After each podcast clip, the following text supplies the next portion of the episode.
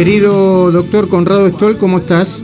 Muy buen día, Luis. ¿Cómo estás vos? Bueno, muy buenos días. De, eh, eh, me parece que fue un acierto de la radio proponerte que, que, seas nuestro compañero de trabajo porque cada vez hay más información sobre vacunas, sobre COVID y sobre temas vinculados con, con la salud, eh, vinculados con el COVID y vinculados con la salud en general.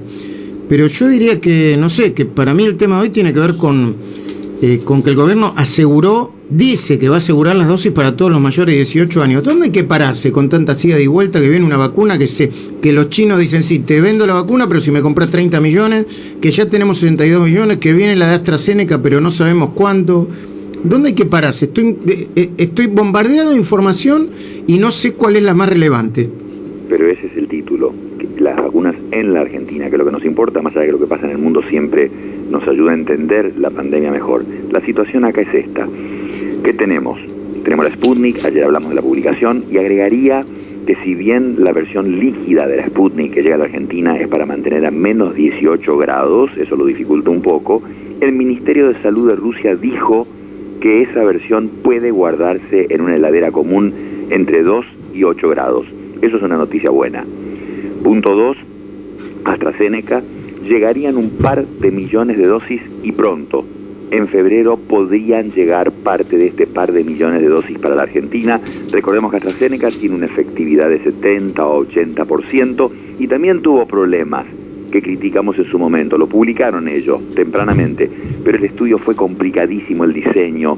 Se equivocaron y varias miles de personas recibieron la mitad de la dosis que tenían que recibir y paradójicamente tuvieron un efecto altísimo de eficacia del 90% habiendo recibido la dosis equivocada también se equivocaron y en muchos dieron la segunda dosis meses después de la primera. Claro.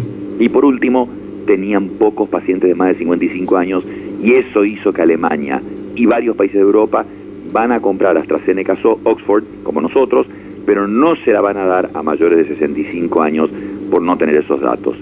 La tercera que vos nombraste es la China. Sinopharm. Sí. Eh, sí, nosotros pedimos un millón y ellos nos quieren vender 30 millones. ¿Y si no, no nos dan el primer millón? Buenos, buenos negociantes, buenos negociadores los Es difícil negociar con los chinos, ¿no? Muy, uf, muy difícil. ¿Qué es esa vacuna? Esa es del Estado chino, que la desarrolló con el Instituto de Virología de Wuhan, donde empezó la pandemia.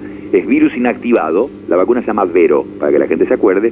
Virus inactivado como el de la hepatitis, polio, tétano, todas esas eh, se, se, probó en un millón de personas ya en China, le dieron aprobación de emergencia. Eh, los estudios los hicieron afuera de China y en América Latina, por ejemplo. ¿Por qué? Porque en China no había infectados. Todo lo tuvieron que hacer afuera y acordate que en Perú suspendieron el estudio de Sinopharm porque una persona tuvo parálisis de brazo, pero la verdad que no tuvo nada que ver. Y los resultados mostraron 80, casi 80, 79% de eficacia. O sea, es una vacuna de alta eficacia y como te decía recién, Astra, AstraZeneca con casi 80, esta con 79, eso es más razonable. Lo de Pfizer y Moderna con 94% es, es muy llamativo y el mecanismo era distinto. Y por último, vos también lo nombraste, la Argentina debería esperar COVAX. COVAX es este grupo de la Organización Mundial de la Salud, apoyado por Bill y Melinda Gates, que supuestamente iban a tener 2.000 millones de dosis para el año 2021 para todos los países emergentes o con problemas económicos que necesitan vacunas y no pueden comprar, pero la verdad que van a tener mucho menos que eso. Están hablando por ahora de 300 millones. Perdón, y, COVAX, perdón, Conrado, perdón, perdón, discúlpeme, de nuevo mi ignorancia.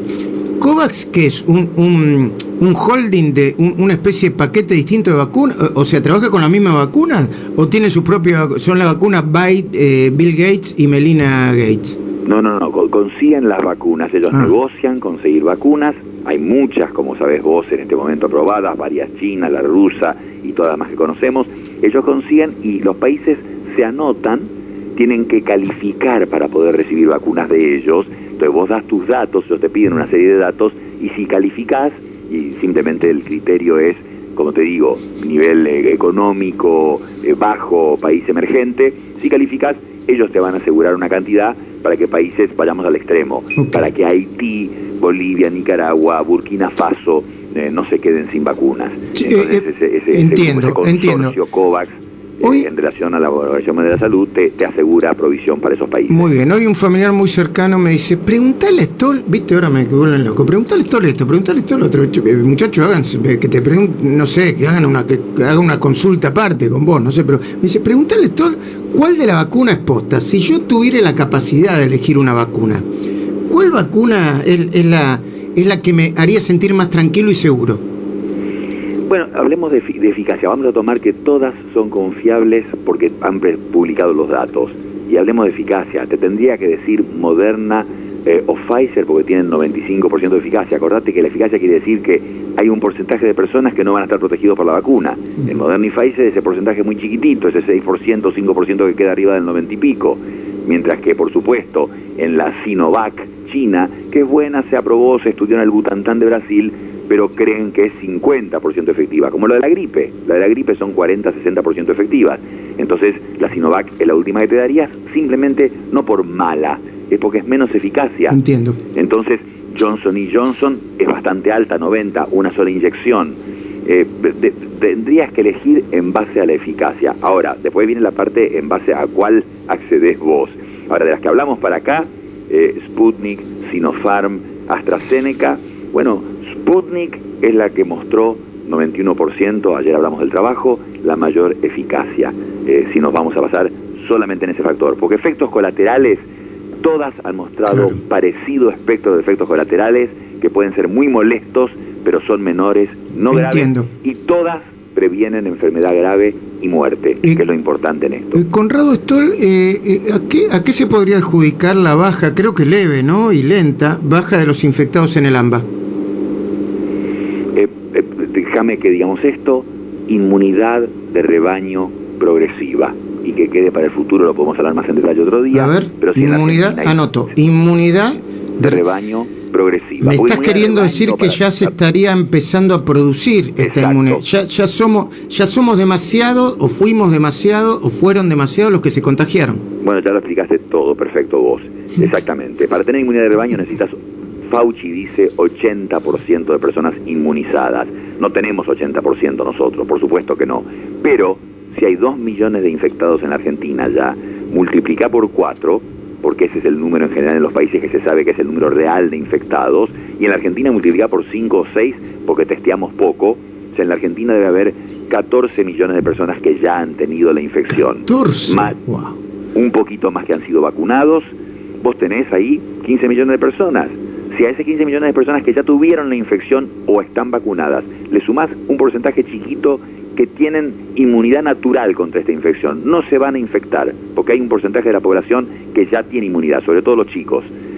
Ahí tenés, no sé, podés llegar a tener 17 millones de personas que no podrían infectarse con el virus. Eso ya da un cierto nivel de inmunidad de rebaño. Eso disminuye, enlentece la diseminación del virus. Ahora, eh, Luis, el mensaje para dejar final es cuidado.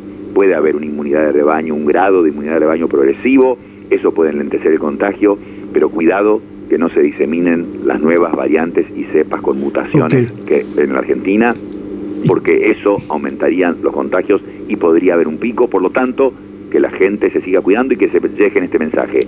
En Alemania han prohibido las máscaras caseras por el, por el problema de la diseminación de las nuevas cepas que contagian mucho más y aumentan la mortalidad, dijeron solo máscaras quirúrgicas. Es el único país que lo ha hecho por ahora.